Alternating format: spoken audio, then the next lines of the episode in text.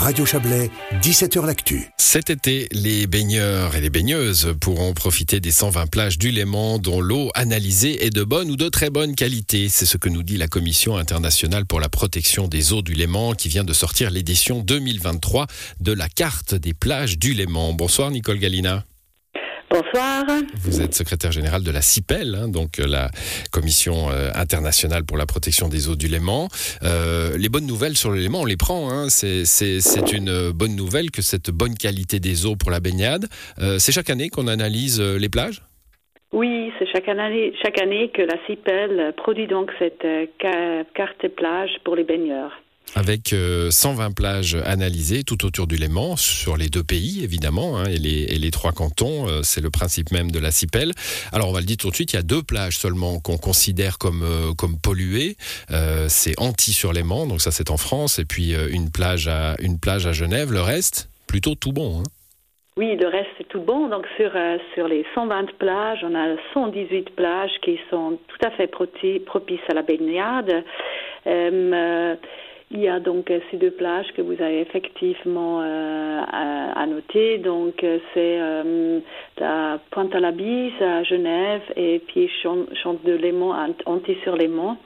Et puis, euh, c'est les deux plages qui peuvent présenter donc des pollutions occasionnelles. Ah, pollution occasionnelle, d'ailleurs, pour celle, pour la française, hein, euh, d'origine animale. Hein, c'est parce qu'il y a une réserve naturelle à côté, en fait.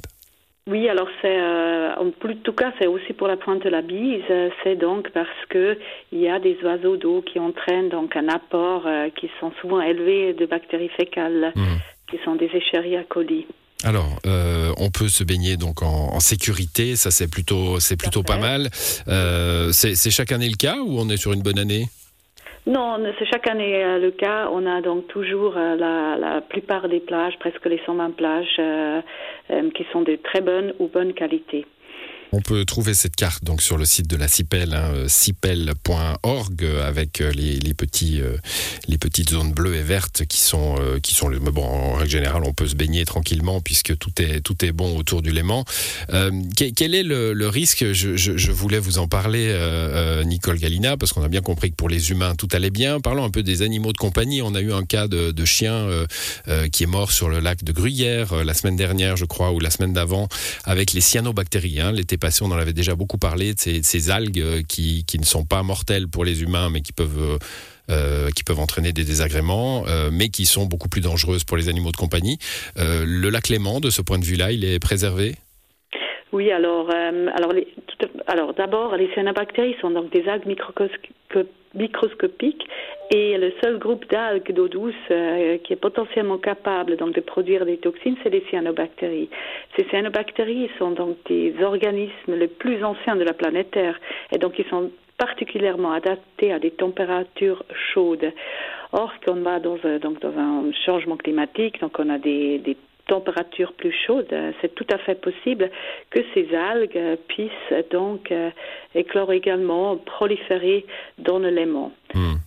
De ce fait, la CIPEL elle recommande donc à être euh, invite à être donc vigilant, vigilant à proximité des eaux stagnantes. Voilà, donc sur les sur les bords du lac, hein, là où l'eau là où il y a moins de fond et que l'eau est plus chaude, on peut on peut avoir ce, ce genre de risque. Oui, on peut avoir ce genre de risque. Euh, la CIPEL elle a aussi recommandé au canton de Genève ou Valais, ainsi que la France, de fixer donc également un, processus coordonné relativement au déclenchement, euh, la gestion des alertes en cas de survenance des efflorescences algales dans l'élément.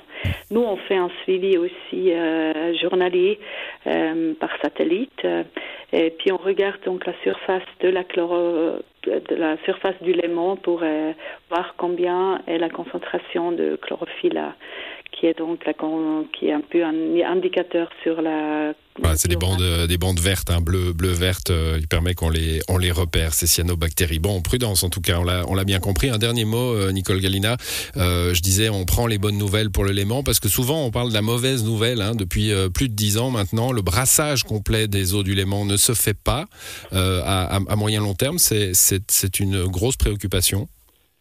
Oui, c'est tout à fait une grosse euh, préoccupation parce qu'il faut savoir, grâce au brassage, les eaux du, du sont les, les eaux du, euh, en profondeur du Léman sont oxygénées et puis euh, plus qu'on va donc avec un en vue d'un changement climatique, c'est ce brassage a de moins en moins lieu parce qu'il faut savoir pour que les eaux du Léman se brassent, il faut avoir donc une une température de, de l'air froide et puis des épisodes très venteux.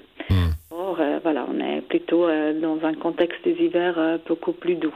Et ça, c'est un, suivi, un suivi année après année, hein, évidemment, que, que la, la, commission que vous présentez fait autour, autour du Léman. Merci en tout cas pour ces explications, Nicole Galina. Bonne soirée à vous. Au revoir. Et bonne baignade à, à tout le monde.